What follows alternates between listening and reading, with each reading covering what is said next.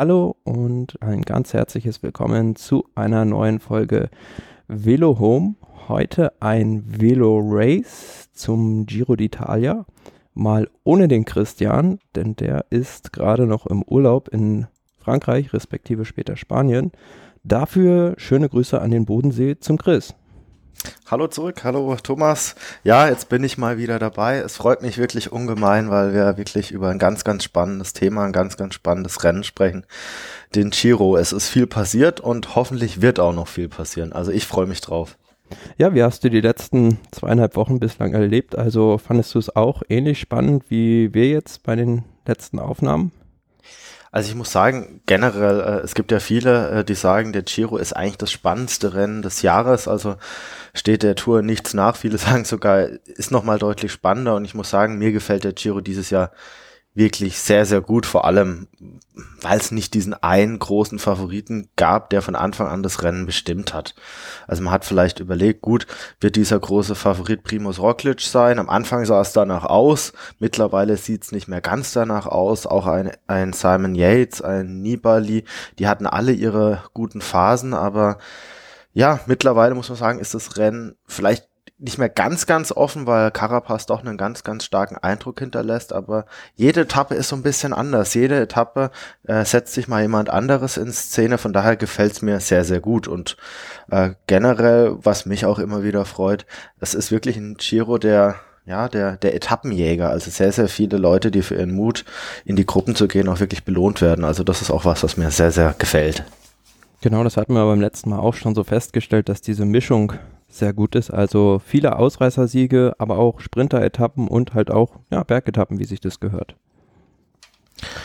Genau, von daher, und ja, ich bin ja bekennender Movistar-Fan, von daher kann man wirklich sagen, ich bin jetzt wirklich zufrieden, weil es ist sicherlich eine der ersten Rundfahrten der letzten Jahre, wo man mal wirklich das Gefühl hat, die Taktik ist da tatsächlich durchdacht und man macht sich da auch wirklich Gedanken und ja, letzten Endes gut, die Form der Fahrer muss auch passen und die passt tatsächlich. Von daher, bis jetzt bin ich da rundum zufrieden.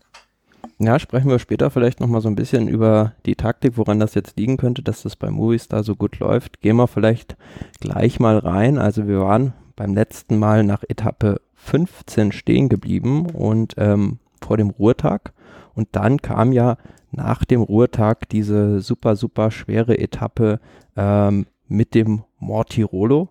Und ähm, der Gavia ist ja ausgefallen weil da halt die Abfahrt zu gefährlich gewesen wäre. Und man hat ja gesehen an dem Tag im Finale drin, als es dann da plötzlich so anfing zu regnen und ähm, die Fahrer, also das habe ich auch so noch nicht gesehen, wirklich mit den äh, Zähnen geklappert haben. Also das war ja wirklich sehr kalt. Man stellte sich vor, die wären wirklich über den Gavia gefahren, was da, was da los gewesen wäre. Ja, also ich bin da so ein bisschen zwiegespalten gewesen bei der Etappe. Also letzten Endes, ja, man hat da im Vorfeld viel Werbung gemacht, der Gavia, dann noch Mortirolo. Äh, sicherlich wäre es eine der Königsetappen gewesen. Beim Giro gibt's da ja mehrere. Ähm, ich war dann in erster Instanz erstmal so ein bisschen enttäuscht. Ich habe mir da wirklich gedacht, Mensch, was ist das für eine grandiose Etappe, wenn es da erst über den Gavia und dann noch über den Mortirolo geht. Giro hat ja hin und wieder mal mitzukämpfen, dass es einfach noch ein bisschen zu kalt ist, gerade wenn es zu weit hoch geht. Im Nachgang sage ich mir jetzt aber, es war eine tolle Etappe und letzten Endes hätte ich mir die Fahrer jetzt gar nicht vorstellen wollen, wenn sie da jetzt nochmal 800 Meter höher hinaus hätten müssen. Ähm, es hätte vielleicht auch vielleicht im Rennen sogar ein bisschen mehr die Spannung genommen, weil ich kann mir auch vorstellen, so, eine, so ein ganz, ganz hoher Berg, entweder wären dann vielleicht danach die Abstände zu groß geworden oder vielleicht hätten sich viele auch gar nicht getraut und das Ergebnis wäre vielleicht sogar das gleiche gewesen. Für wen es mich, wenn man so ein bisschen aufs Ergebnis schon mal schaut, also zumindest auf die Etappe, für wen es mich wirklich gefreut hat, war dann letzten Endes der Etappensieger Giulio Ciccone, weil der gefühlt war der doch auf jeder Etappe irgendwie in seiner Ausreißergruppe, hat einen mega starken Eindruck immer wieder gemacht und ja, hin und wieder leider auch mal Pech gehabt, dass er da dann doch für seinen Kapitän arbeiten musste, der vielleicht nicht immer alles so finalisieren konnte, wie es vielleicht ein Ciccone selber hätte machen können. Ja, klar, und vor allem die Tatsache, dass ähm, er dann nachher nur noch mit ähm, Jan Hirt in der Ausreißergruppe, also die beiden nur noch übrig geblieben waren. Und äh, der Jan Hirt, obwohl er grünes Licht hatte, so eigentlich kaum Führungsarbeit gemacht hat, da wäre es dann, denke ich, auch etwas unverdient gewesen, wenn der am Ende die Etappe gewonnen hätte. Aber wieso hat er denn keine Führungsarbeit geleistet? Also ich habe mich das tatsächlich die ganze Zeit gefragt. Naja, zuerst wurde da noch hin und her taktiert bei Astana, ob man jetzt äh, eventuell mit Lopez noch nach vorne fahren könnte. Aber dann, äh, wie er im Interview hinterher gesagt hat, ähm, hat er irgendwann grünes Licht bekommen, aber ähm, ja, er fühlte sich dann auch nicht, nicht so stark, um das Ding am Ende noch zu gewinnen. Ja. Ja, gut, grundsätzlich vielleicht zur Etappe wieder recht große Spitzengruppe, kann man sagen. Ich weiß jetzt gar nicht mal, wie viele Fahrer es waren. Vielleicht um die um die 20, sage ich jetzt mal. Und letzten Endes im Hauptfeld blieb es lange Zeit relativ ruhig und hat sich wirklich alles auf den Motorolo letzten Endes konzentriert. Aber da hat es jetzt keine ein, zwei Kilometer gedauert und dann hat es das Feld ja quasi auseinander geblasen, muss man ja förmlich sagen. Ja, ich habe es mal nachgezählt. 21 Leute waren in der Gruppe, also eine riesige Gruppe, die da vorne war. Und ja, dann ging es halt dann irgendwann in den Mortirolo rein, wie du schon gesagt hast. Und ja, da hat es ja auch dann wirklich nicht lange gedauert, bis da so richtig die Post abging. Und ähm, ich war ein bisschen überrascht, dass es da an dem Anstieg Nibali schon so früh in die Offensive geht. Aber gut, wer nicht wagt, der nicht gewinnt, oder? Letzten Endes klar, ich meine, er muss es ja probieren. Also er hatte ja auch aufgrund dieser taktischen Spielchen äh, ein Stück weit ja sich fast freiwillig, muss man sagen, ja, ähm, ins Hintertreffen begeben. Also hätte er vielleicht gewusst, dass Roglic gar nicht so stark ist, hätte er vielleicht da auch anders gehandelt oder ganz sicher anders gehandelt. Ich glaube, spätestens am Mortirolo hat er dann auch gemerkt, wie stark dieser Richard Carapaz tatsächlich ist und hat vor allem auch gemerkt, wie stark das Team tatsächlich ist. Also, äh, dass ein Lander da mit oben dabei ist, ich glaube, damit hätte man rechnen können. Aber wie stark dann auch Petrero gefahren ist, das war schon der Wahnsinn. Also die, da, da gab es ja streckenweise nahezu eine Spitzengruppe, die bestand aus drei Movistar-Fahrern oder einer Verfolgergruppe. Selbst Lopez musste da eine Weile kämpfen. Von daher, ja, Nibali musste es versuchen, zumal er ja zu dem Zeitpunkt, als er attackiert hatte, noch zwei Fahrer vor sich hatte. Also sein Bruder Antonio Nibali, der dann auch noch mal einen halben Kilometer lang helfen konnte oder einen Kilometer lang am Mortirolo, wenn man vorher in der Spitzengruppe war, ist nicht so ganz einfach, dann noch mal das Tempo der der Top-Favoriten aufzunehmen und ja, auch Damiano Caruso, den er noch vorne hatte. Also musste er natürlich da ein Stück weit auch was probieren, zumal er ja auch gesehen hat, dass ein Rockledge beispielsweise da recht früh in Schwierigkeiten geraten ist.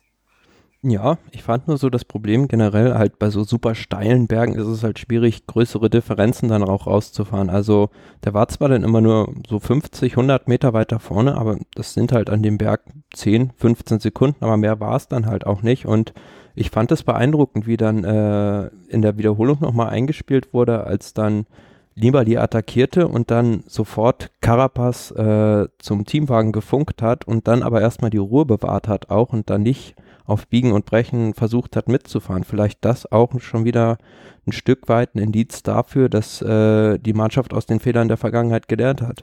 Ja, zumal man hat da dann sicherlich auch aus einer Situation, also aus einer Stärke heraus reagieren können. Also es war, sie waren zu dem Zeitpunkt, da meine ich sogar noch zu dritt. Petrero war, vor, war wie gesagt noch in der Gruppe mit dabei, der einen mega starken Eindruck hatte. Sie hatten Landa noch mit dabei und sie hatten vorne auch in der Spitze ja noch Amador, der sich zurückfallen ließ zu einem späteren Zeitpunkt. Ja, aber auch Zeitpunkt. das wollte ich, wollte ich sagen. Also das war perfekt taktisch eingefädelt. Der hat genau oben auf der Spitze des Mortirolo die, die Favoritengruppe abgepasst und ähm, somit hatte man da noch einen Helfer mehr. Also auch das ein sehr formidables taktisches Manöver.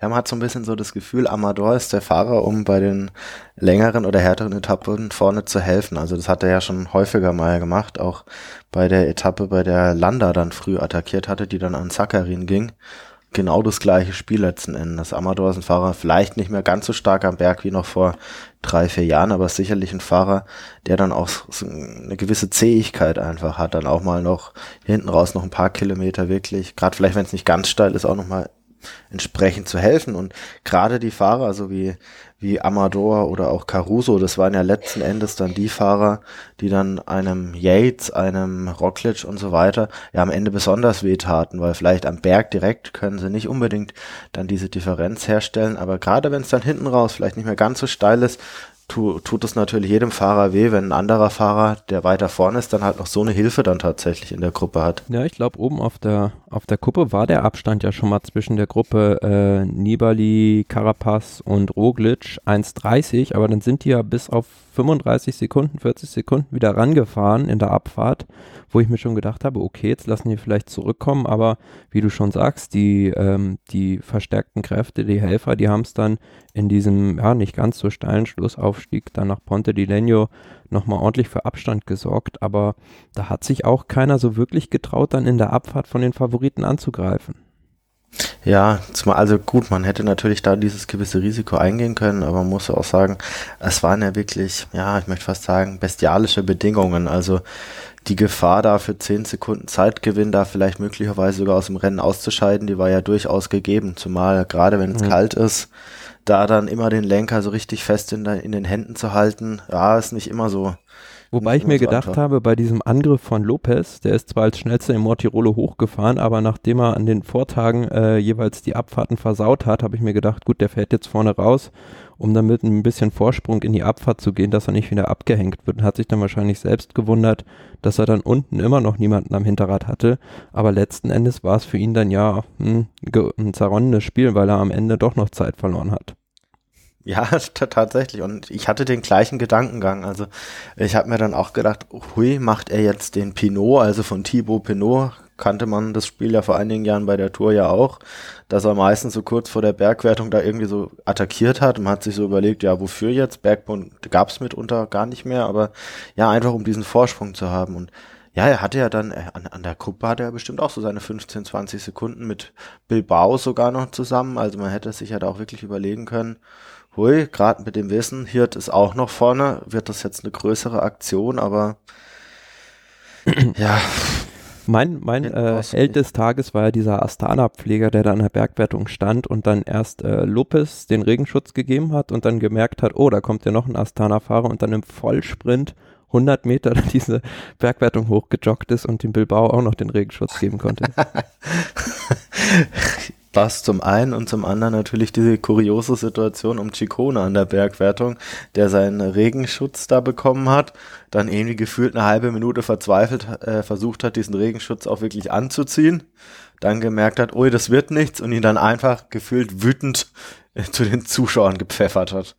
Gut. Ja, aber das ist ja das wurde auch am Fernsehen schon richtig gesagt. Eigentlich muss dieser Betreuer oder Verpfleger bei Ciccone hinter der Bergwertung stehen, weil der ja einer der wenigen ist, der dann wirklich um die Punkte kämpft. Und da macht es dann ja halt Sinn, den dahinter zu platzieren. Das stand auch, finde ich, ein bisschen doof dann davor. Ja, das mag sein, aber zu dem Zeitpunkt, ich glaube, waren sie ja vorne nur noch, schon nur noch zu zweit und der Vorsprung von Ciccone war ja auch, muss man sagen, tatsächlich auch vor dieser Bergwertung schon richtig, richtig groß. Also jetzt allein hat er noch 200 Punkte gefühlt Vorsprung. Also ich glaube sogar, er war schon vor der heutigen Etappe, Etappe quasi als Sieger des Bergklassements nahezu festgestanden. Ja, im Nachgang hätte er sich vielleicht auch gedacht, gut, die 10 Sekunden hätte er sich nehmen können. Vielleicht hätte er ja sogar kurz absteigen können. Irgendwie hätten wir das vielleicht. Ja, ja vielleicht wie Pantani damals am Galibier. Ja. ja, aber am Ende des Tages, ja, wir haben es schon vorweggenommen, Giulio Ciccone diesen Zweiersprint gegen Jan Hirt für sich entschieden und ja, der einzige von den ganz großen Favoriten, der an dem Tag viel Zeit verloren hat, das war Primus Roglic, der dann ähm, von Platz 2 auf Platz 3 gepurzelt ist. Also hatte dann 209 Rückstand auf Carapaz und vor dem Tag hatte man ja gesagt, ähm, ja gut, der ist jetzt noch so in Schlagdistanz, wenn das bis ähm, Verona so bleibt, dann holt er sich das rosa Trikot im Zeitfahren zurück. Aber nach dem Tag war, war das eigentlich im Prinzip gegessen. Ja, also sagen wir mal so, also ein Primus Roglic in absoluter Topform oder in der Topform, die er auch beim zweiten Zeitfahren gezeigt hat, äh, würde ich auch mit 2.09 sagen, gut, eine gewisse Restchance gibt es immer, weil er einfach wahnsinnig stark war zumindest zum Beginn des Giros, wobei man natürlich einfach davon ausgehen muss, dass er diese Form nicht mehr, nicht mehr ganz so hat. Also zumindest mit dem Wissen, das man jetzt hat, äh, kann man zumindest davon ausgehen, dass der Vorsprung oder der Rückstand sicherlich jetzt in einem reinen Zeitfahren nicht mehr aufzuholen ist, zumal man jetzt auch wirklich die, die Qualität von Carapaz jetzt auch richtig einzuschätzen weiß. Also dass man da ja sicherlich im Nachgang von Seiten von Nibali und da auch einen großen Fehler gemacht hat, gerade diesen Fahrer so fahren zu lassen. Ja, das ist eigentlich im Prinzip so, ja, der Giro wurde eigentlich durch einen taktischen Fehler bislang entschieden, wenn wenn es jetzt so bleiben sollte, dass die beiden, wie du es schon richtig sagst, einfach nur auf sich selbst geguckt haben und dem Carapaz zwei oder drei Minuten an den beiden Tagen am letzten Wochenende zurückgegeben haben. Also das hätte man so eigentlich niemals machen dürfen. Aber gut, auf der anderen Seite muss man auch sagen, dann hätten sie halt beide selbst fahren müssen, weil die hatten beide in dem Moment auch nicht die Mannschaft an der Seite. Das klar, wobei ich sage jetzt mal so, also ähm, es, es war ja schon ja, ich möchte sagen, es war fast sogar so ein bisschen, ja, es war ja wie so ein Duell. Also da ging es ja drum, wer zückt jetzt oder wer ist am coolsten, wer fährt als letzter. Äh, und wenn die sich irgendwie hätten einigen können, also es, sie hätten ja keine eineinhalb Minuten zurückfahren müssen. Es hätte ja schon gereicht, jetzt nur dreiviertel Minute zurückzufahren. Hätten sie jetzt schon eine wesentlich bessere Position. Ich habe, muss ich sagen, im Nachgang mir ein paar Mal gedacht, so, dass eigentlich der Move von Roglic ein sehr, sehr intelligenter war. Er hat quasi äh, Carapaz bei der zweiten Etappe, bei der Zeit gut gemacht hat und, oder wo er dann die richtig große Zeit gut gemacht hat, quasi so weit wegfahren lassen, dass er gerade so ins rosa Trikot gefahren ist. Im Prinzip war das ja für, für Roglic eine Optimalsituation. Er war mit seiner Mannschaft raus aus der Nachführarbeit oder raus aus der Verpflichtung und hatte den noch auf sieben Sekunden. Also was, was man in jedem Zeitfahren der Welt hätte gut machen können. Also im Prinzip war der Move wirklich grandios. Was er nur nicht bedacht hat, war einfach, dass, äh, dass er hinten raus am Berg einfach nicht mehr so mithalten kann. Dann hätte er wahrscheinlich oder möglicherweise auch nochmal ganz anders reagiert. Und Nibali hat möglicherweise auch zu dem Zeitpunkt nicht gewusst, dass Roglic hinten raus so stark einbricht, weil dann wäre möglicherweise auch Nibali in dem Wissen, dass Roglic später einbricht, vielleicht sogar eher gefahren oder hätte Carapaz einfach mehr als, als Gefahr wirklich auch wahrgenommen. Ja, also, aber auf, auf der anderen Seite auch schön, dass sowas nochmal im Radsport passiert, im modernen Radsport, wo wir immer davon reden, dass alles so kontrolliert abläuft, aber dass dann auch mal ein Fahrer ja, aus so einer Rivalität Nutzen ziehen kann. Also ich habe es ja auch letztes Mal schon gesagt, auf der Etappe, wo ich am Colle San Carlo war, da waren die auf der Kuppe auf 20 Sekunden dran an Carapaz und den Abstand hat er auf diesem auf diesem äh, letzten Stück nach Comayeur rausgefahren, wo sich hin alle belauert haben. Also es war jetzt auch nicht so, dass der übermäßig viel stärker war als die anderen. Ja, ja. Definitiv, da schaut der eine den anderen an und irgendwann ja, ist es halt vorbei. Ja, und gut, zu der Etappe vielleicht noch, ähm, letzten Endes die Gewinner sind eigentlich, ja, äh, Carapaz, die Movistar-Mannschaft, ja, bisschen auch Nibali, der Roglic an dem Tag ver verdrängt hat vom zweiten Platz gewesen und, ja, so doof es jetzt auch klingt, aber auch äh, Miguel Angel Lopez, der an dem Tag nämlich die Nachwuchswertung von Pavel Sivakov wieder übernommen hat. Ja. Gut, generell Lopez wahrscheinlich von Anfang an der herausragende Favorit auf die Wertung. Ja, es war schon das, erstaunlich, dass sich der Sivakov da so lange halten konnte. Ja, das zum einen, aber man muss auch sagen, gerade bei dieser Rundfahrt merkt man auch, es gibt da nicht nur Lopez und Sivakov. Ich finde auch, dass gerade dann auf dieser Etappe das erste Mal auch wirklich Yukathi so richtig gezeigt hat, was er wirklich drauf hat. Also das war aus meiner Sicht wirklich beeindruckend, mit welcher Leichtigkeit er da bei den Topfahrern mitgefahren ist, sich da gleich ans Hinterrad von Nibali hat setzen können und damit den absoluten Top-Favoriten, der wirklich über den Monterolo gefahren ist. Also sicherlich ein großer Schritt in der Karriere des Yukafi, also der sicherlich auch in den letzten paar Jahren schon als Talent gehandelt wurde und hin und wieder auch mal eine etwas bessere Platzierung rausgefahren hat, aber das war sicherlich bis dahin das beeindruckendste, was man von ihm gesehen hat. Mhm. Ja, aber die Kunst ist dann halt immer, das dann über drei Wochen aufzubringen und da ja, gibt es dann nur wenige, die im jungen Alter so diesen Sprung auch vollziehen können. Also diese Ansätze dann auch wirklich konstant über, über drei Wochen zu zeigen. Also beispielsweise jetzt auch ein Simon Yates, der da zwar im letzten Jahr dann die Vuelta gewonnen hatte, aber dann hatten wir jetzt gesagt, nach seinem ja fast schon Einbruch zwischendrin, dass er vielleicht sich nochmal erholt, aber auch an dem Tag na, hat er wieder seine Grenzen aufgezeigt. Genau, aber dennoch muss man sagen, ja gut, nee, die Etappe, richtig, bei der Etappe, ja, die, bei den Etappen davor hat er natürlich taktisch hinten raus sogar noch ein bisschen was gut machen können und ähm, generell ein Fahrer, bei dem ich jetzt zumindest morgen, also wenn wir so ein bisschen schon vorausschauen, nochmal zumindest eine Attacke erwarte. Aber da kommen wir sicherlich später nochmal drauf. Definitiv, genau. Also nach dem Tag dann Gesamtklassement Carapaz 1,47 vor Nibali, 2,09 vor Roglic und 3,15 vor Landa. Und dann gehen wir zur Etappe 17, würde ich sagen. Ähm, Comezadura, Val di Sole nach Antolz und äh, weißt du ja wahrscheinlich auch, Antolz, das ist ja eher bekannt für eine andere Sportart. Genau, da wird normalerweise scharf geschossen. Tatsächlich geht es da um Biathlon. Und ähm, ja, ist sehr, sehr hoch gelegen. Ich glaube, mit der höchstgelegene Biathlon, äh, mit, äh, mit das höchstgelegene Biathlon-Sportzentrum meine ich sogar. Also da wird jedes Jahr über die hohe oder dünne Luft von Antolz gesprochen. Ist ganz, mal ganz interessant, dass man dann auch mal beim, beim Giro nach Antolz fährt. Grundsätzlich zur Etappe, ja eher, ja, muss man sagen, eine eher langweilige e-, Etappe. Also im Vergleich zur, zur vorigen Etappe war es, ich möchte jetzt nicht sagen eben, aber so die Schwierigkeiten auf dem Weg waren jetzt eher gering.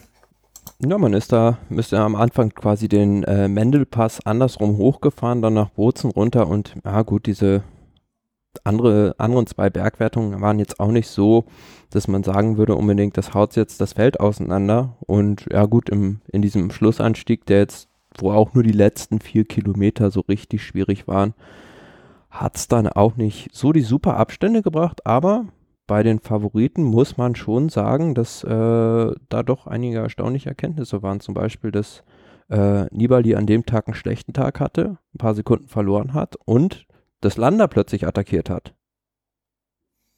Genau, also man muss dazu sagen, also generell vielleicht äh, erstmal, wie die Etappe ausgegangen ist. Danach komme ich auch auf zu nochmal zu den Favoriten. Also gab auch da wieder eine große Gruppe, die angegriffen hat. Es gab jetzt kein Team von den Favoriten, das jetzt da in der Pflicht war, nachzusetzen, obwohl ähm, die Gruppe jetzt gar nicht so uninteressant besetzt war. Also in der Gruppe war beispielsweise auch Davide Formulo dabei, der vorher knapp außerhalb der Top Ten lag und sich dann durch seinen Ausreißversuch, das meine ich so, ich glaube, sogar in die Top Ten geschoben hat an dem Tag. Mhm.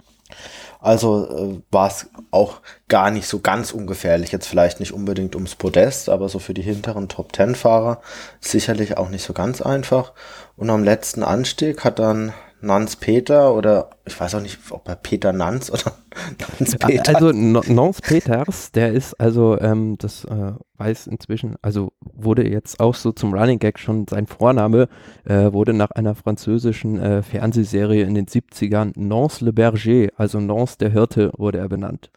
Okay, wenn es nicht nach die Nanny ist, dann passt die Super Nanny, dann ist ja schon gut. Ja, hat sich abgesetzt, wurde vielleicht auch ein bisschen von seinen Fluchtkameraden am Anfang ein bisschen unterschätzt.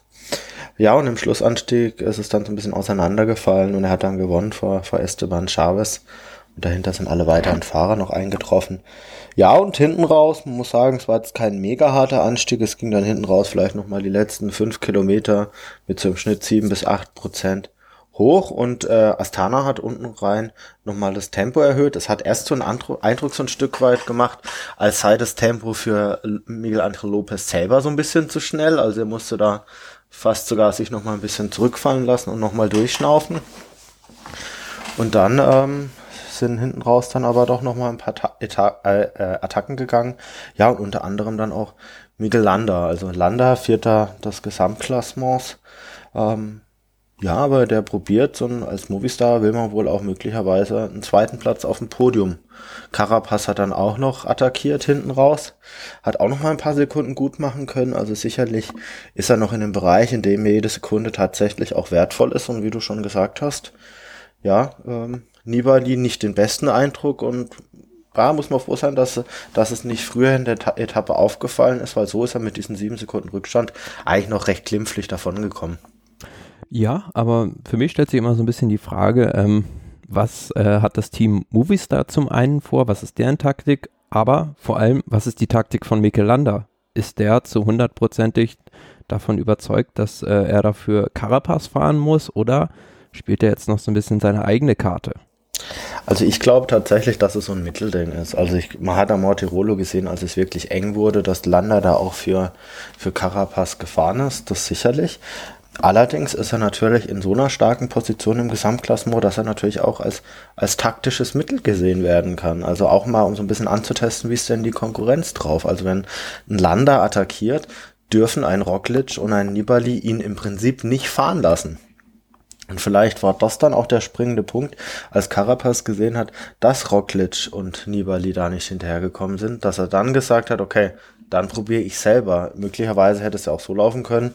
Landa wird von Nibali und äh, Roglic eingeholt oder auch von anderen Fahrern und dann wäre Carapaz nochmal mit einer äh, Attacke drüber gegangen. Vielleicht war das vielleicht sogar auch die, die erste Überlegung. Letzten Endes haben sie beide Zeit gut gemacht und für mich ist es noch nicht ausgeschlossen, dass vielleicht am Ende auch wirklich beide Fahrer noch auf dem Podium landen. Also die, mhm. die vorletzte Etappe gibt zumindest genügend Spielraum, dass da aus den Top Ten wirklich jeder vielleicht noch mit einem schlechten Tag auch noch einige Minuten zurückfallen kann. Definitiv, definitiv. Aber was ich bei Landa halt spannend finde, also dessen Vertrag läuft ja jetzt am Ende des Jahres aus und da wird jetzt schon gemutmaßt, dass er dann eventuell bei Bahrain Merida Nibali ersetzen wird. Und ähm, was ich jetzt neulich gehört hatte, dass es beispielsweise äh, manchmal auch so Klauseln gibt, dass es dann für bestimmte Platzierungen jetzt bei Rennen XYZ dann eventuell nochmal einen kleinen Bonus gibt, wenn du die vorher mit einbringst ins Team. Und ja, ob man dann nicht vielleicht doch eher ein bisschen so auf eigene Rechnung fährt, wenn man dem Team dann schon abtrünnig ist. Gut, das weiß ich jetzt nicht. Also da kenne ich jetzt die Vertragsmodalitäten nicht. Ich denke, grundsätzlich ist es auch im Sinne von Movistar, wenn er vielleicht da noch gute Platzierungen rausfährt. Es wäre vielleicht eine andere Situation, wenn, wenn Carapaz da jetzt einen Moment der Schwäche gehabt hätte. Aber bis jetzt macht er so einen starken Eindruck, dass er da jetzt auch nicht in jedem Moment tatsächlich die Hilfe braucht. Aber ich finde es interessant, das Thema, was du auch ansprichst, die Vertragssituation bei bei Movistar, das ist ja wirklich tricky. Also wenn man sich überlegt, äh, nach dieser Saison laufen wohl die Verträge von Carapaz, Landa und Quintana aus. Mhm. Und bei allen drei äh, hört es sich sehr, sehr stark nach Abschied an, muss man sagen. Also und ja, zumindest ähm, Landa und Quintana, da weiß man ja, dass die beiden wohl nicht ganz so gut miteinander können. Ähm, weshalb man in der Vergangenheit vielleicht häufiger schon mal gehört hat, okay, gut, äh, der eine will nicht für den anderen fahren oder wenn der eine bleibt, bleibt der andere nicht. Äh, es wäre natürlich jetzt ein absolutes Desaster, wenn man das mal überlegt, dass wirklich am Ende des Jahres alle drei äh, das Team verlassen würden, weil das tatsächlich letzten Endes ähm, zumindest Carapaz, der ist ja noch relativ jung, der ist jetzt 26 oder wird 26 dieses Jahr, also hat noch viele gute Jahre vor sich. Auch ein Quintana und ein Landa, die sind jetzt meine ich, 29, also haben auch noch ein paar Jahre. Und wenn alle drei gehen, dann wird es, dann muss man sagen, schon ein bisschen dünn. Da ist dann noch ein Valverde da, der aber sicherlich bei den Grand Tours äh, nichts mehr groß reißen wird, der vielleicht mal bei einem Eintagesrennen vielleicht nochmal einen Erfolg einfährt, wenn überhaupt. Und dahinter, ja, wen hat man da noch? Ein Marc Soler, der sicherlich noch Potenzial hat, aber der jetzt bei einer Drei-Wochen-Rundfahrt auch noch nicht so in Erscheinung getreten ist. Also da steht man wirklich wenn, wenn alle drei fahren, vor einem kompletten Neuanfang letzten Endes. Also es Wobei da ja schon eigentlich im Prinzip mit Enric Mas jemand im, im, in der Pipeline steht, der verfügbar wäre als, als potenzieller Nachfolger zumindest, um einen zu ersetzen. Sicherlich, also ganz spannender Mann und aus Movistar-Sicht würde ich natürlich auch alles versuchen, alles dran zu setzen, den zu bekommen, weil der ist 24 Jahre alt, hat mit 23 schon einen zweiten Platz bei einer Vuelta jetzt belegt und ist auch ein Fahrer, der sehr vieles kann. Also den hat man sowohl beim Flash Wallon hinten raus noch arbeiten sehen für Alaphilippe. Der ist im Hochgebirge gut, der kann auch Zeit fahren, der Kerl. Also sicherlich ein Fahrer, der, der hoch interessant ist. Ganz, ganz klar. Aber wäre natürlich dennoch schade, weil gerade so ein Fahrer wie, wie Carapaz, den man da jetzt über die letzten zwei, drei Jahre wirklich super aufgebaut hat, wenn man den dann gerade wieder an Team Sky verliert, wäre das natürlich extrem bitter, vor allem wenn man dann natürlich sieht, welche Qualität an jungen, guten Fahrern sich da wirklich mittlerweile sammelt. Also Klar, auf, auf, auf, der anderen, auf der anderen Seite musst du ja beim Team Ineos dann auch sehen, die müssen ja im Prinzip jetzt so langsam dann auch den, den Umbruch vollziehen. Also ich glaube, Froome und Thomas, die werden jetzt auch nicht mehr ewig auf dem Niveau fahren und da musst du ja irgendwo zwei Spitzenfahrer setzen. Klar, wobei ich sage, die haben sie ja im Prinzip schon ersetzt. Also ich meine, Bernal das war sicherlich auch ein Vorgriff auf die Nachfolge von, von Froome, denke ich mal, weil für einen reinen Helfer ist der Kerl einfach deutlich zu stark. Sosa haben sie geholt, Sivakov haben sie geholt, sie haben Hart geholt. Äh, wenn sie jetzt da noch Carapaz holen, also dann haben sie halt einen, der sofort einschlägt. Die anderen sind vielleicht noch, brauchen vielleicht noch ein, zwei Jahre, die ein bisschen auf Perspektive aufzubauen. Aber auf der Etappe hat sich das Team, finde ich, ja, ich will nicht sagen komisch verhalten, aber die haben dann halt zwischendrin, waren die ersten, die die Nerven verloren haben, um, ähm, weil Formulo halt vorne in der Gruppe war und ähm, haben dann den äh, neunten Platz von ähm, Sivakov verteidigt und sind nachgefahren. Ja, ja, also das, das hatte halt vorher keiner gemacht. Also von daher fand ich es dann ein bisschen eigenartig, dass dann die ausgerechnet da einsteigen und äh, da vor Formulo Angst bekommen haben.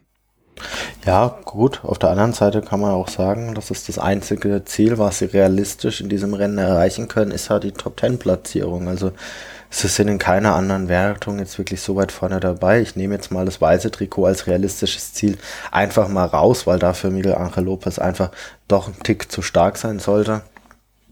Und dann setzen sie halt einfach alles da dran. Also muss sagen, die sind ja mit einem sehr jungen Team da an den Start gegangen, haben aus meiner Sicht mit dem neunten Platz bis jetzt die Erwartungen nahezu übertroffen.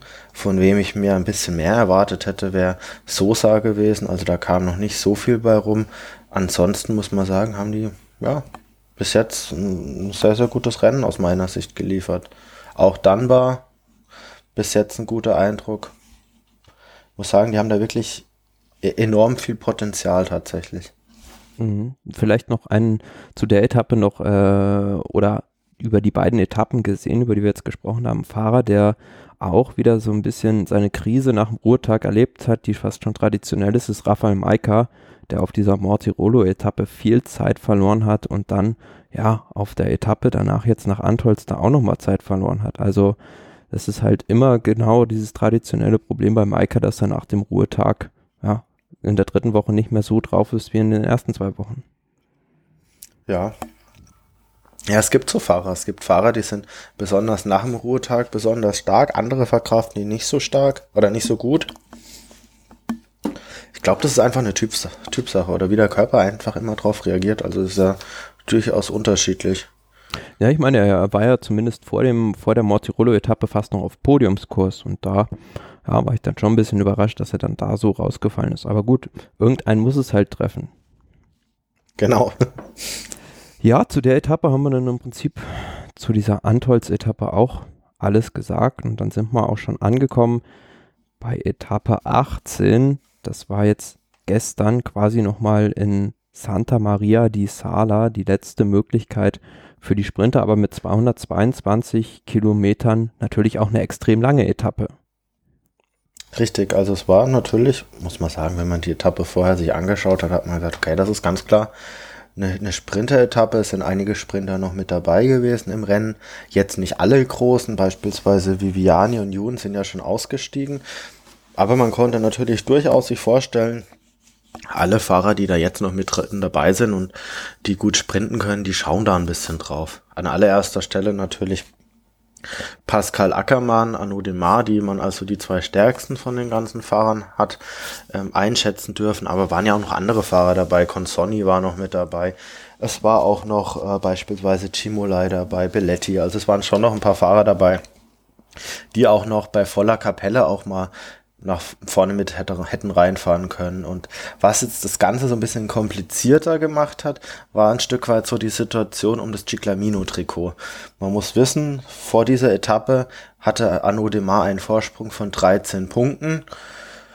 Und äh, ja, im Ziel, je nach Etappenergebnis, hätte ihm Pascal Ackermann das Trikot abnehmen können.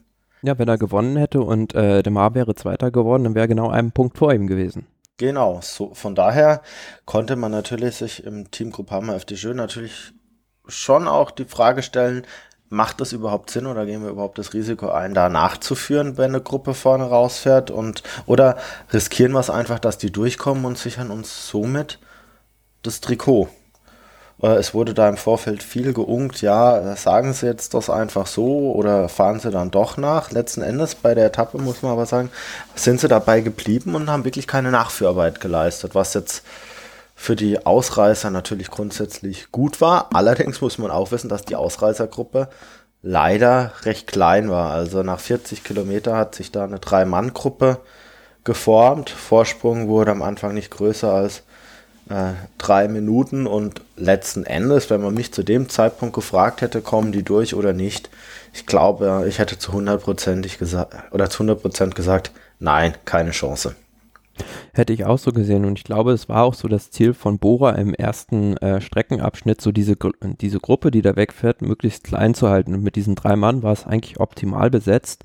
Das Problem war, glaube ich, nur dann, und das haben auch viele Fahrer hinterher gesagt, dass zwischendurch der Abstand falsch kommuniziert wurde. Also bei dieser Sprintwertung, die dann übrigens von Demar gewonnen wurde, relativ deutlich, ähm, waren sie ja schon so auf zwei Minuten, glaube ich, wieder dran und dann ähm, haben sie es ein bisschen schleifen lassen, weil sie dachten, sie kriegen die locker und dann wurde wohl im Finale einmal der Abstand falsch kommuniziert und mit Mal waren es viereinhalb Minuten und da hatten die Sprinterteams gegen auch so drei richtig starke Fahrer ein riesiges Problem.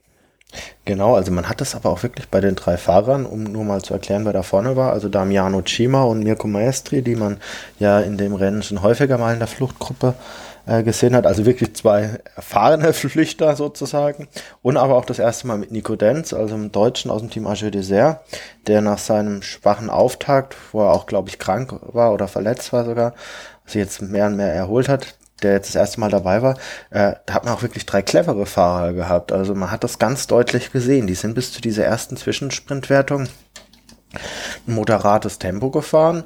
Ähm, man weiß, dass äh, ein Hauptfeld natürlich versucht, die Ausreißer möglichst spät einzufangen. Bei drei Fahrern geht man auch davon aus, dass man das noch vernünftig hinbekommt. Und so haben die drei natürlich vorne ein moderates Tempo eingeschlagen hatten immer so ihren Vorsprung, weil möglicherweise drei, vier Minuten und sind da gemächlich gefahren, haben viel Kräfte gespart. Und mit dem Durchfahren des Zwischensprints letzten Endes hat man aber auch vorne gemerkt, dass die dann plötzlich 10 km/h einfach mal schneller fahren. Äh, und wenn man als Hauptfeld natürlich so drei Ausreißer die ganze Zeit bei zwei, zweieinhalb Minuten halten kann, kann das mitunter dann, wenn man auch mal ein paar Kilometer dann vielleicht erstmal gar keine Zwischenzeit mehr bekommt oder keinen Abstand und die fahren in diesen paar Kilometern vorne schon Vollgas, durchaus sein, dass man dann plötzlich da mal zwei Minuten verliert und deshalb ist das dann auch wirklich ein Herzschlagfinale geworden. Ja, zumal auch hinten hat man es dann gesehen, den Mannschaften so die Truppen ausgegangen sind. Bei Bora war plötzlich auch keiner mehr da, da musste dann Formulo nachfahren. Und so, ja, das Team Dimension Data hatte jetzt auch nicht die Manpower, um die Lücke alleine zuzufahren, zusammen mit Israel Cycling Academy, zumal, ja, dann, dann waren die Leute einfach weg. Also die hatten kaum noch Anfahrer im Finale, aber dann war es auf dem letzten Kilometer, ja, also die Ausreißer waren da so ein bisschen hin und her gerissen natürlich auch, weil die mussten natürlich irgendwie irgendwann den Sprint lancieren, durften es aber natürlich, wollte keiner der Erste sein, der losfährt, aber das Feld saß ihnen halt in den, im Nacken und dann, ja, hat Nico Denz als Erster den Sprint eröffnet. Für ihn selbst hat es nicht mehr gereicht, weil äh, Maestri und äh, auch der spätere Sieger Chima noch vorbeigefahren sind und Chima konnte sich noch ins Ziel retten, um, ja, das Ziel hätte keine 20 Meter weiter hinten sein dürfen, sonst hätte ihn Pascal Ackermann eingeholt.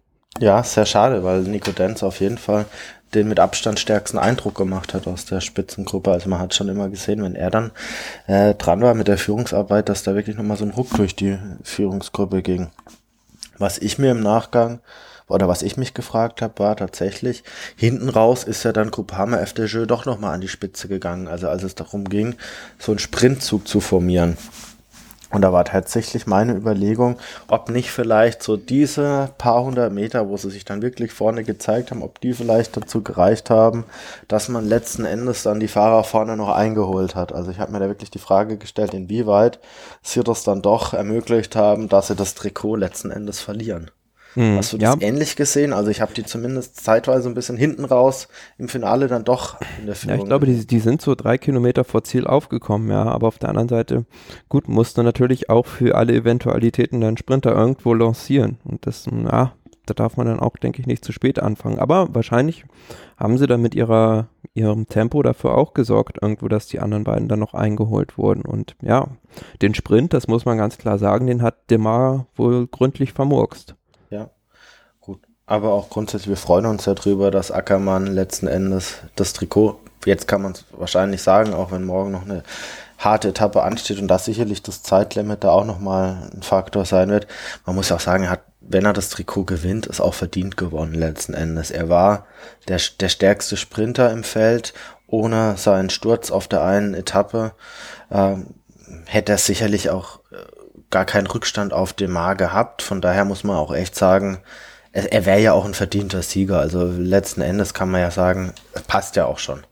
Ja, Wahnsinnsleistung. Also zumal es seine erste Grand Tour jetzt ist und dann gleich die äh, Sprintwertung abzuräumen, das ist ja schon beachtlich und ist, glaube ich, sogar der erste Deutsche, der das dann schaffen würde. Und ja, zumal du, du, es ja auch gesagt hast, er hat es durch einen Sturz verloren, dieses Trikot. Und das wäre natürlich extrem bitter, wenn du, wenn du dadurch dann die ganze Zeit dahinterher fährst. Also von daher absolut verdient, wenn er, wenn er das jetzt gewinnt. Und nach der Etappe hat er dann, ja, 13 Punkte Vorsprung gehabt auf Arno Demar. Und ja, da bleibt dem ja jetzt auch nicht mehr viel Gelegenheit, eigentlich das äh, umzukehren. Also ich glaube, selbst wenn er im Zeitfahren ganz vorne reinfahren würde, würde es, würde es wahrscheinlich für ihn nicht reichen.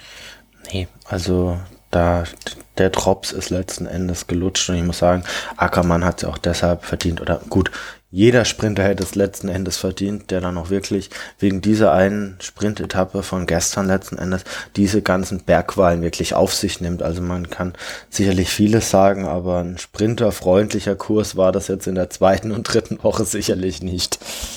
Nee, und zumal also Ackermann sich ja auch mit diesen Sturzverletzungen rumplagen musste. Also ich habe ihn dann ja auch, als ich da war, gesehen und der, die komplette rechte Seite sah aus wie eine Mumie. Also der muss unheimlich gelitten haben in diesen, diesen paar Wochen. Ja gut, zu der Etappe noch. Also im Klassement gab es keine Verschiebungen, zumindest nicht unter den besten 20. Immer noch Carapaz 1,54 vor Nibali, 2,16 vor Roglic und 3,03 vor Landa. Punktewertung haben wir schon gesagt, hat Pascal Ackermann an dem Tag wieder die Maglia Ciclamino übernommen. Nachwuchswertung ist so geblieben, Bergwertung natürlich auch und ja, Mannschaftswertung natürlich weiterhin souverän angeführt von Movistar, die haben das im Prinzip auch auf sicher. Und ja, gehen wir zur Etappe 19. Ja, ein Stück weit muss man sagen, also von Treviso nach San Martino di Castrozza, ein bisschen muss man sagen, analog ein bisschen wie die Antolz-Etappe. Also jetzt keine großen Schwierigkeiten auf dem Weg. Hinten raus ein, diesmal zwar ein bisschen längerer Anstieg, dafür nicht ganz so steil wie nach Antolz und das Bild war letzten Endes das gleiche. Also es hat sich früh eine Spitzengruppe ähm, gebildet und ja, muss man jetzt vielleicht auch nicht spannender machen, als es ist. Die sind letzten Endes ja auch wieder durchgekommen und was für Esteban Chavez vor zwei Tagen noch nicht ganz geklappt hat, hat heute geklappt. Er konnte hinten raus alle seine Verfolger äh, abschütteln und hat da seinen Etappensieg gefeiert.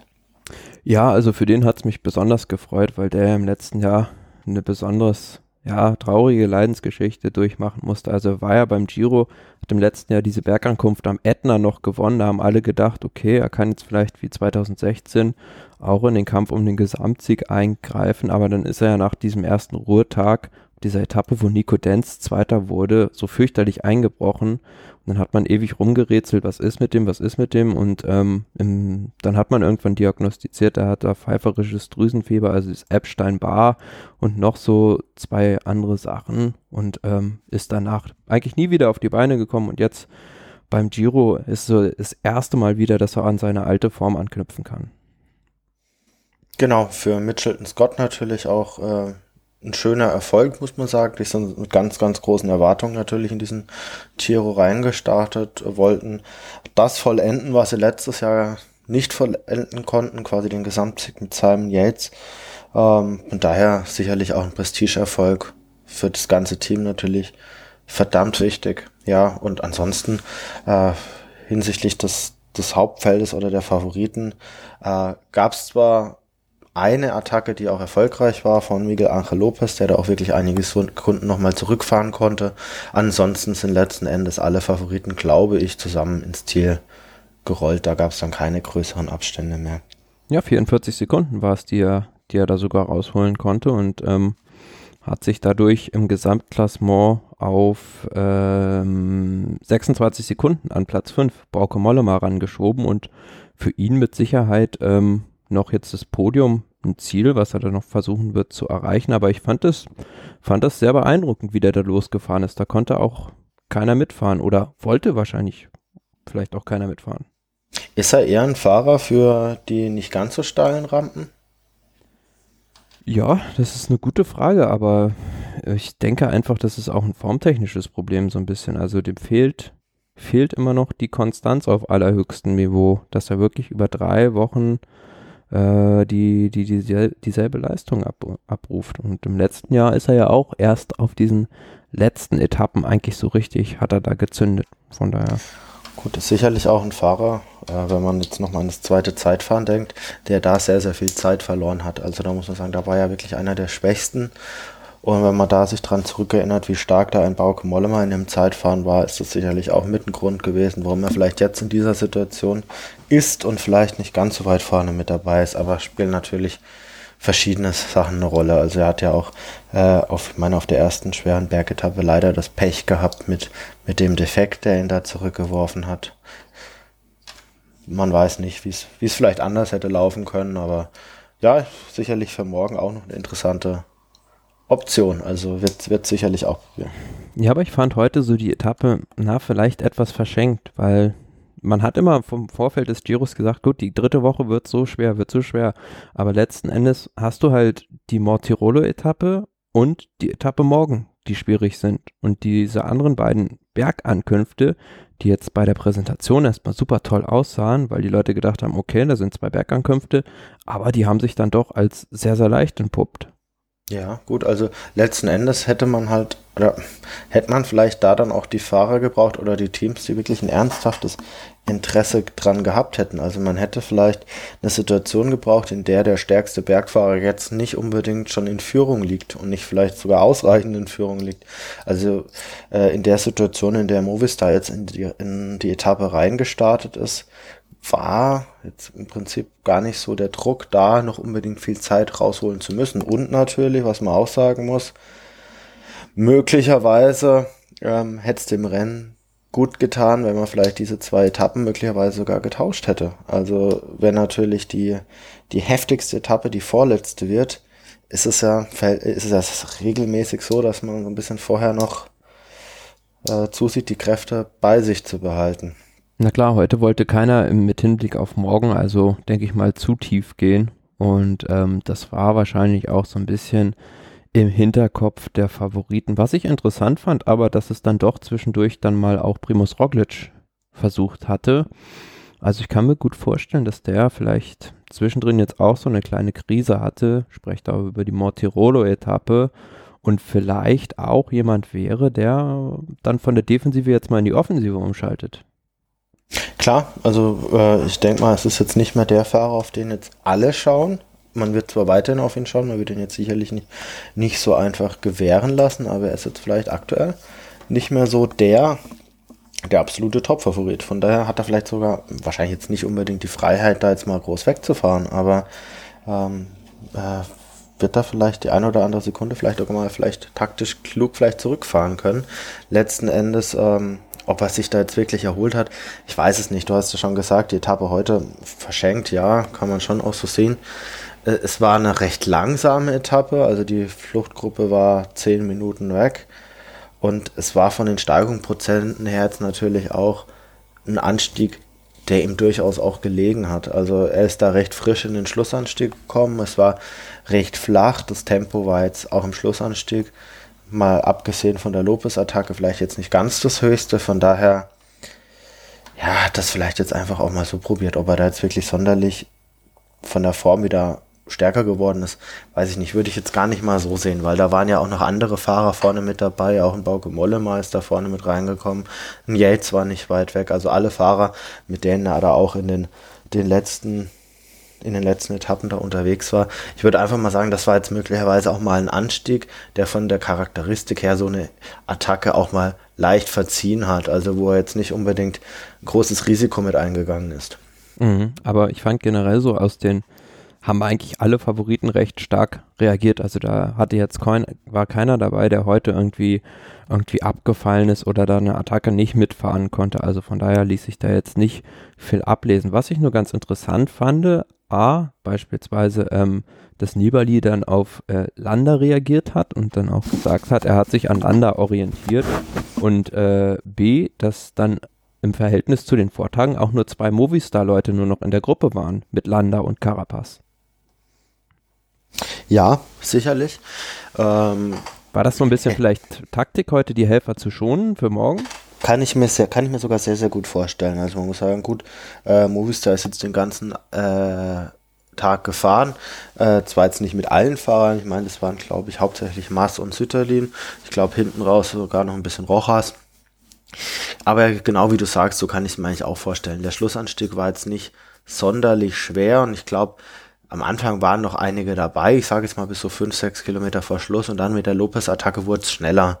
Und ich kann mir dann durchaus vorstellen, dass es dann halt das Zeichen von, von Landa und oder Carapaz gab, hey, wir haben alles im Griff, schont euch für morgen, weil es nochmal richtig hart wird. Auf der anderen Seite muss man auch sagen, als Lopez da attackiert hat oder später auch nochmal Roglic, waren es ja wirklich nur noch 10, 12 Mann.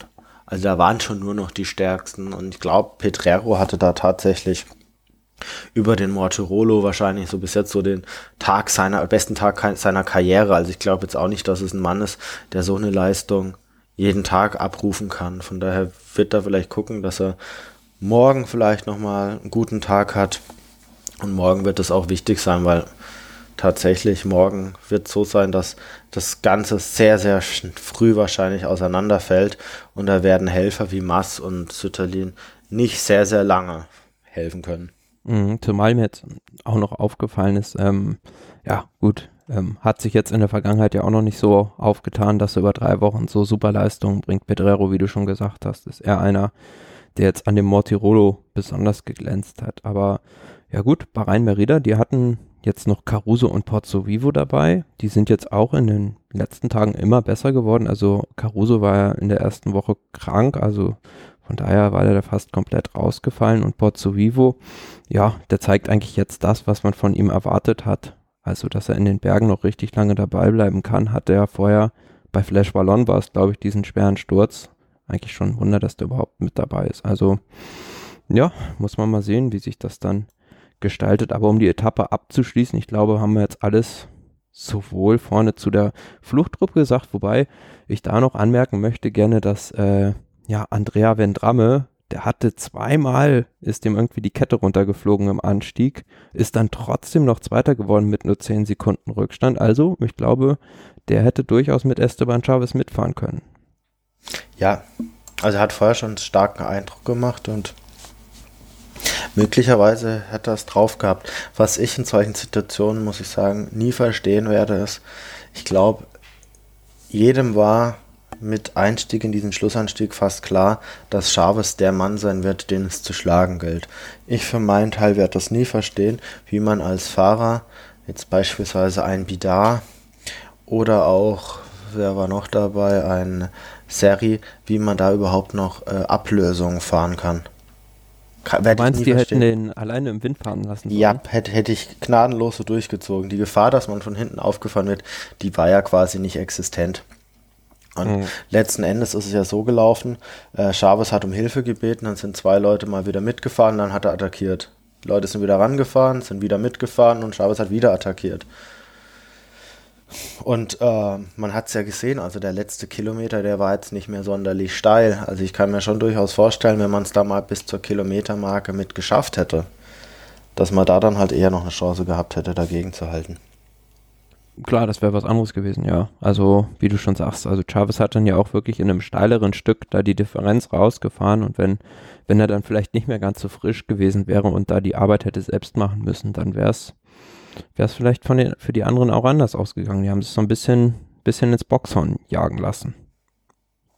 Ja. Genau, und dann äh, verdienter Sieger. Kommen wir dann vielleicht mal zu dem, was jetzt noch auf dem Programm steht. Also wir haben zum einen am Sonntag dann noch das abschließende Zeitfahren und vor allem natürlich morgen diese Monster-Etappe. Da sind wir gespannt drauf. Ja, richtig, richtig schwere Etappe. Also zumindest habe ich jetzt auch noch nicht gehört, dass jetzt ein Berg davon rausgenommen wird. Es würde dann langsam auch Chimakopi-mäßig echt dünn werden. Äh, wenn jetzt morgen spontan was rausgenommen würde, bliebe dann nur noch die kurze kleine Bergwertung beim Zeitfahren. Das wäre natürlich schade. Äh, letzten Endes morgen richtig hart, genau. Äh, drei längere Anstiege auf jeden Fall. Einmal Chimacampo, 20 Kilometer, knapp 6 Prozent. Paso Mangen, 21 Kilometer, zwischen 7 und 8 Prozent. Die jetzt wird quasi Chimacopi-Ersatz für, für den Paso für den, für den Gavia, für den Gavia-Pass.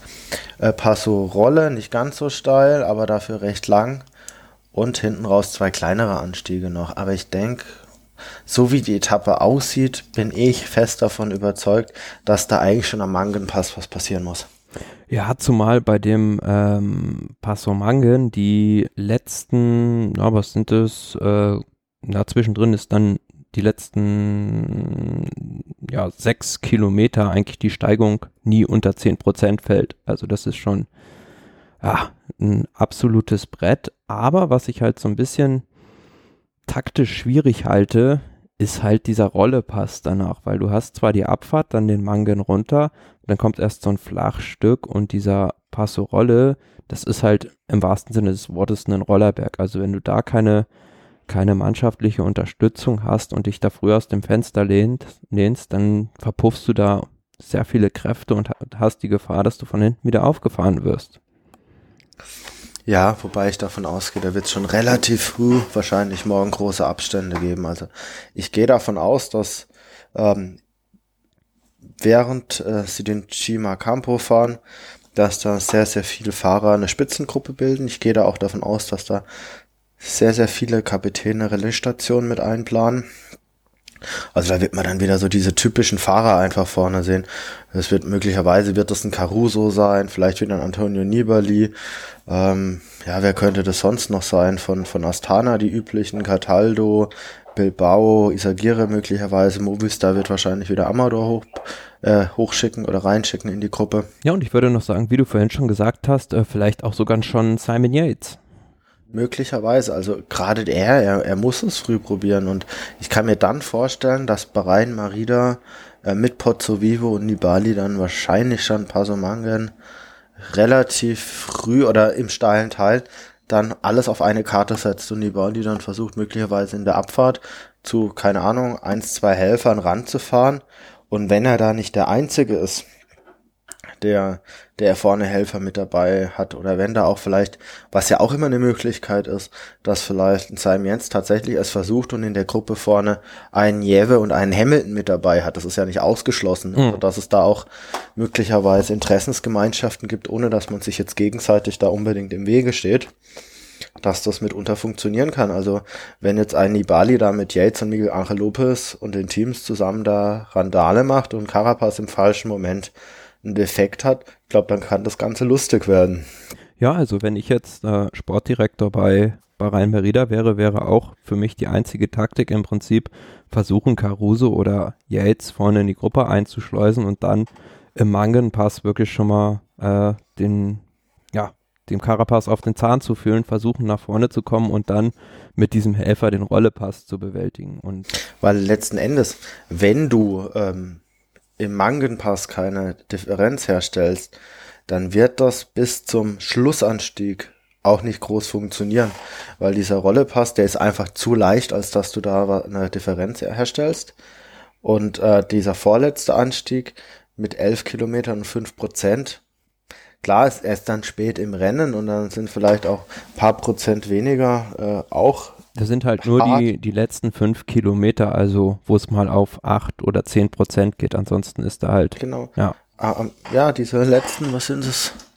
6,4 Kilometer, 7,7 Prozent. Und da machst du dann nicht mehr so viel gut. Klar, wenn da irgendeiner wegbricht oder vergisst zu essen, dann kann da möglicherweise noch was gehen, aber grundsätzlich der schwierigste Anstieg ist letzten Endes der zweite. Ich glaube einfach auch, dass das der erste Anstieg mit 20 Kilometern und 6 Prozent, da wirst du jetzt auch niemanden groß wegfahren, aber das ist so der Anstieg, wo ein paar Kräfte einfach schon rausgezogen werden. Ja, und die, Was für, ja? die Krux an der Sache ist ja, dass du jetzt so einen Abstand im Klassement hast, wo du halt sagst, diesen Abstand, um den zu verkürzen, also du, du kannst nicht anderthalb Minuten in diesem Schlussaufstieg rausfahren, du musst es halt früher probieren. Ja, was mich generell interessiert, ich meine, letzten Endes, bis jetzt war das noch selten der Fall, dass wirklich davon äh, profitiert wurde. Aber was man jetzt auch nicht ganz vergessen darf, ein Sieg gibt 10 Sekunden Zeitbonifikation. Ähm, 10 Sekunden können bei der aktuellen Konstellation sicherlich noch eine Entscheidung oder können, können noch mitentscheiden, ob man am Ende den Giro gewinnt oder am Ende möglicherweise sogar noch aufs Podium kommt oder welche Platzierung es am Ende. Bis jetzt waren es ja mehr Ausreißer-Etappen. Das ist für mich jetzt auch so eine Frage. Wie gestaltet sich das Rennen morgen? Ist es wieder was, wo die Ausreißer vorne ihr eigenes Rennen fahren? Ich erwarte es morgen, muss ich sagen, eher anders, wenn das Rennen wirklich sehr, sehr schnell, sehr hart wird, dass da die Ausreißer eher aufgeraucht werden. Das glaube ich auch eher. Also das wird ein Favorit morgen gewinnen, aber auf der anderen Seite natürlich auch schwierig, wenn du dann versuchst, Alliierte in so einer Spitzengruppe zu finden, dann kannst du dem halt nicht sagen, du, äh, ich hol das Trikot und äh, du bekommst dann den äh, Etappensieg, weil das sind dann halt mal, ist die Bonifikation futsch. Ja. Ja, und ähm, ja, wer weiß, also vielleicht macht da ja morgen einer den Froome. Also wir haben es ja im letzten Jahr gesehen auf dieser Etappe über den Finestre, dass dass es möglich ist, dass du auch ein 80 Kilometer Solo durchziehen kannst. Auf der anderen Seite war es ja damals so, dass zum einen Simon Yates komplett eingebrochen war und das Tom Dumoulin auch keine Mannschaft an der Seite hatte, die dann auch Froome hätte zurückfahren können. Also von daher ist die Ausgangsposition da jetzt schon ein bisschen eine andere. Es ist definitiv eine andere Ausgangsposition. Man muss auch sagen, das, das, Team Sky war letztes Jahr so stark, die haben ja das Feld komplett zerlegt bis zu diesem Moment, als er wirklich am Finestro da wirklich angegriffen hat. Zum einen, ja, es waren damals noch 80, 90 Kilometer, es sind jetzt morgen noch 120 und was man auch nicht vergessen darf, es sind morgen danach auch noch einige Kilometer, und das sind nicht wenige, wo es äh, nicht mehr unbedingt noch berghoch geht oder auch nicht groß bergab, sondern wo es noch nahezu eben ist. Also wenn man mal so überlegt, so von Kilometer 94,5 bis 113, das sind knapp 20 Kilometer. Mhm. Das sind so diese Phasen, wo du von Helfern zu profitierst oder den ganzen Passo Rolle letzten Endes. Äh, das ist von Kilometer 94,5, wenn sie quasi unten sind, sind es 1100 Höhenmeter auf 40 Kilometer.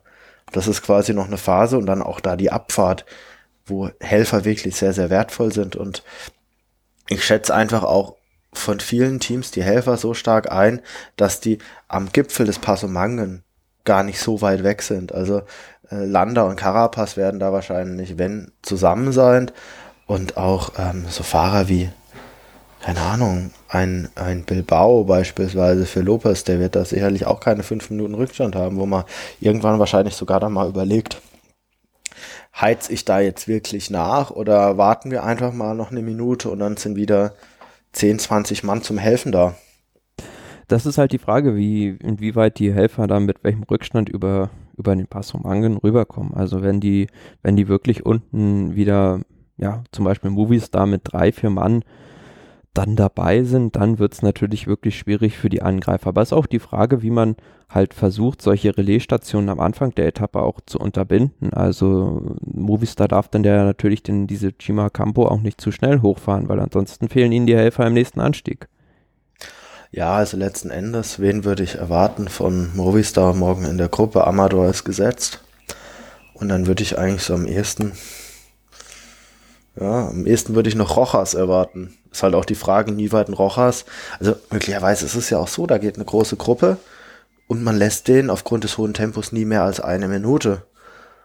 Oder eineinhalb Minuten oder zwei Minuten und dann ist dann halt die Option dann halt irgendwann auch mal quasi weg, dass man überhaupt noch mit so einem Angriff dann sich löst und vorne noch drauf bauen kann, dass sie noch da sind.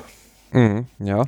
Also du brauchst halt einfach auch eine gewisse Distanz von vier, fünf Minuten, dass du von hinten attackierst und die vorne dann aber auch noch rausnehmen können, ein paar Kräfte sammeln und dir dann auch wirklich noch helfen. Und letzten Endes, wenn es die letzten zehn Kilometer von Pasomangan da zehn Prozent hochgeht, wenn du da jemanden acht Kilometer vom Gipfel erreichst, der wird dir da nicht so viel helfen. Also wichtig ist eher in der Abfahrt und an dem Flachstück. Ja, das wird dann halt extrem schwierig, auch das überhaupt so einzufehlen, dass das halt, dass es halt auch genau zeitlich hinkommt mit den Abständen einigermaßen, dass dir die Leute wirklich an den Stellen, wo es, wo es notwendig ist, auch helfen können. Ja. Interessant jetzt auch, wer die Chima Copy holt. Ob überhaupt Ticone es jetzt nochmal wagt, ob er oder wie er, wie er jetzt umgeht damit. Ja, ich glaube, der ist schon noch heiß auf den zweiten Etappensieg. Also das kann ich mir durchaus vorstellen, dass er versucht, in die Spitzengruppe zu gehen und ähm, da irgendwie zu überleben und dann den Etappensieg zu holen. Was ich aber nur jetzt noch gehört habe, dass es halt morgen auch ähm, ziemlich warm werden soll. Und ja, ich denke, da spielt dann auch die, die Ernährung, sprich das äh, Trinken und Essen eine sehr wichtige Rolle. Also da in den mhm. richtigen Momenten sich auch zu verpflegen. Ja. Ja, es wird auf jeden Fall sehr, sehr spannend. Was ich gerade sehe, dass der Zwischensprint in Predazzo stattfindet, das ist ja auch ein Wintersportort. Von daher. Äh, Kennt man ja vom ja Skispringen, oder? Da Molina di Fiemme, äh, war ja, Val di Fiemme war ja vor einigen Jahren auch mal nordische Ski-WM. Mhm. So, so. Erst Antolz, jetzt Predazzo, also da spannt man den Bogen vom Wintersport zum Sommersport. Ja, also um geht ja morgen schon recht früh los. Also 11.20 Uhr wird die Etappe schon, schon gestartet. Also da sollte man keinen Meter verpassen. Ja. Genau, dann sind wir, sind wir gespannt. Haben wir, denke ich, jetzt auch alles so mal ungefähr dargelegt, wie es jetzt ja, morgen ausgehen könnte, aber es kann auch einfach ganz anders kommen, dass, dass irgendwas wie, Unvorhergesehenes passiert. Wie sähe dein Finalpodium aktuell aus? Ja, momentan realistisch gesehen denke ich, dass Carapaz das nach Hause fahren wird. Ähm, Nibali Zweiter und Platz 3 wird sich, denke ich, noch äh, Landa, denke ich, schnappen, weil auf der Etappe morgen wird es ordentlich Abstände geben und ich kann mir gut vorstellen, dass Landa so stark ist, dass der, dass der da das Podium klar macht. Also aktuell würde ich tatsächlich eher noch sogar davon ausgehen, dass es Roglic noch hält weil Roglic natürlich schon, gut, man muss immer sehen, ein letztes Zeitfahren in der Rundfahrt, da spielt dann die Form eine, fast eine größere Rolle als jetzt die eigentliche, äh, die eigentliche Grundstärke. Aber ich denke, dass er im Zeitfahren sogar noch mal ein bisschen was wieder zurückfahren kann und einen gewissen Vorsprung hat er. Ja, ich bin auf jeden Fall, bin gespannt, aber Carapaz sehe ich auch vor Nibali. Also das ist aus meiner Sicht Platz 1 und 2, wobei es natürlich interessant ist. Aber was würdest du glauben, welche, welchen Vorsprung bräuchte Carapaz auf Nibali im Zeitfahren? Wenn er 30 Sekunden hat, würde das reichen? Ähm, ich glaube tatsächlich, wenn Carapaz 30 Sekunden hat, dass es dann recht spannend wird. Carapaz hat bis jetzt zwei gute Zeitfahren gefahren. Ähm, ich glaube, so 30 Sekunden könnte so etwa der Zeitabstand sein, den Nibali aufholen kann. Ich glaube nicht, dass Nibali eine Minute auf Carapaz aufholt. Das glaube ich auch nicht, nee. Also so, ich glaube auch so Bereich 30, 40 Sekunden. Das würde dann wirklich bis zum letzten Meter spannend werden. Aber das wäre ja mein Traum-Szenario. Also äh, morgen nach der Etappe Carapaz 30 Sekunden vor Nibali und eine Minute vor Roglic. Oh, dann wird's aber, dann kann alles durcheinander gewürfelt werden. Ja, und wir hatten, wir hatten das ja 2017 schon mal, als dann Quintana vor dem letzten Zeitfahren im Trikot war und dann aber noch abgefangen wurde vor Dumoulin. Ja. Und das, also ist es gut, gut möglich, ja. Und das, aber das, das Zeitfahren ist ja jetzt auch kein ganz flaches am Sonntag. Ja, aber es sind, ich glaube, es geht vier Kilometer bergan mit, glaube ich, fünf Prozent im Schnitt. Also das ist so ein Zeitfahren, wo jetzt so ein Fahrer wie Roglic super drüber drücken kann, auch aus meiner Sicht ähm, ein Zeitfahren, also wenn ich jetzt einen Top-Favoriten für dieses Zeitfahren benennen müsste, wäre es aus meiner Sicht Campenarz. Weil ich glaube, dass der da richtig gut dabei ist. Ja, und so ein Malheur wie im ersten Zeitfahren wird ihm mit Sicherheit nicht nochmal passieren. Ich glaube auch nicht. Oder man ist besser darauf vorbereitet. Also ich glaube, das sollte, sollte soweit klar sein. Was war aber also wie gesagt, mit den Tipps sind wir uns ja dann recht einig oder bis auf Platz 3. Was wir jetzt noch auf der Agenda hatten, was wir jetzt vorhin so ein bisschen übersprungen hatten, äh, war das Attentat. Ah ja, genau. Ähm, auf der Etappe Nummer 18, auf der Etappe von gestern, war das, als ähm, es einen Zwischenfall gab, nämlich ein, ne, es war kein Fan, sondern ein, eher ein Hooligan, der einfach ein kaputtes Fahrrad auf die Straße geworfen hat vor der Spitzengruppe. Ja, also es war eine kuriose Szene. Also äh, bei der Live-Durchfahrt sah man plötzlich, da liegt ein Fahrrad. Das war jetzt aber auch kein modernes Fahrrad oder kein intaktes Fahrrad. Also da äh, war das Fahrrad dann plötzlich auf der einen Seite und der Reifen ist da noch irgendwie rumgerollt und man hat sich schon gefragt, was ist da jetzt passiert? Ein Sturz kann es jetzt kaum gewesen sein. Äh, und erst beim zweiten Sehen hat man dann gesehen, okay, dass man da noch jemand mit Kapuze weglaufen sah, also mit Kapuzenpulli. Und wie sich jetzt rausgestellt hat, war es wohl ein 44-jähriger oder 45-jähriger Tunesier, der da irgendwie ja, nach Aufmerksamkeit gesucht hat, das vielleicht falsch gesagt, der da einfach vielleicht so seinen Protest gegenüber irgendwas da zur Schau stellen wollte. Also es gab wohl noch jemanden, der dann kurz vorher noch reinlief und das Fahrrad da so ein bisschen zur Seite zog. Ja, das war ja eigentlich der Held, derjenige, der dann blitzschnell geistesgegenwärtig reagiert hat und dieses Fahrrad wieder von der Straße genommen hat. Ansonsten wäre das wirklich eng geworden.